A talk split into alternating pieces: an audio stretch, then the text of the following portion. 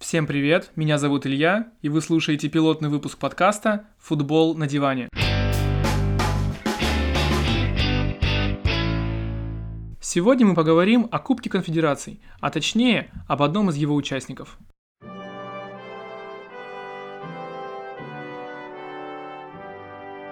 Эта команда дольше всех добиралась до России, но сейчас уже находится в Санкт-Петербурге и готовится к первому матчу с нашей сборной. Наверное, вы уже догадались, что это сборная Новой Зеландии. Что мы знаем о Новой Зеландии? Если вы хорошо учили географию, то, наверное, вспомните, что Новая Зеландия находится между Австралией и Арктикой, там проживает 5 миллионов человек, она находится на двух больших островах, летом там зима, а зимой лето, и там снимали «Властелина колец». А что мы знаем о спорте в Новой Зеландии? Крикет и регби куда популярнее, чем футбол. Но своя сборная по футболу у Новой Зеландии есть. Surprise, и называется она All Whites, все в белом.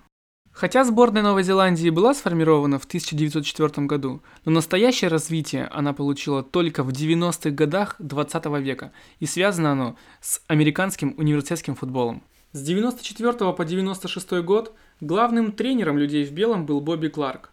После его ухода из сборной он возглавил команду Стэнфордского университета и стал приглашать новозеландцев в свою команду. Тенденция сохранилась, и в настоящее время в первом университетском дивизионе играет около 20 новозеландцев, цель которых пробиться в МЛС. Новая Зеландия – частый гость на чемпионатах мира и Кубках Конфедераций. На чемпионате мира 2010 года Новая Зеландия была единственной командой, которая не проиграла ни одного матча на групповом этапе. Она сыграла в ничью даже со сборной Италии, которая впоследствии выиграла турнир. Но несмотря на это, сыграв со всеми в ничью, Новая Зеландия вылетела с третьего места. На Кубках Конфедерации дела у Новой Зеландии намного хуже.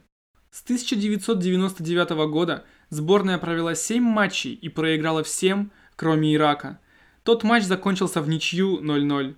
Если везение Новой Зеландии продолжится, то у России есть шанс обыграть как минимум людей в белом. С 2014 года главный тренер сборной Новой Зеландии Энтони Хадсон, хотя кто-то говорит Энтони Гудзон. Еще три года назад его нельзя было назвать опытным тренером. Молодой англичанин, за плечами которого год работы главным сборной Бахрейна и несколько клубов, где он был помощником. Первый матч при новом тренере Новая Зеландия проиграла Узбекистану 3-1.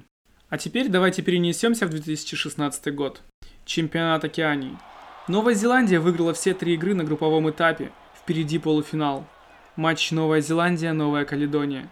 На 49-й минуте победный гол забивает Крис Вуд, о котором мы еще вспомним, и выводит команду в финал Кубка наций.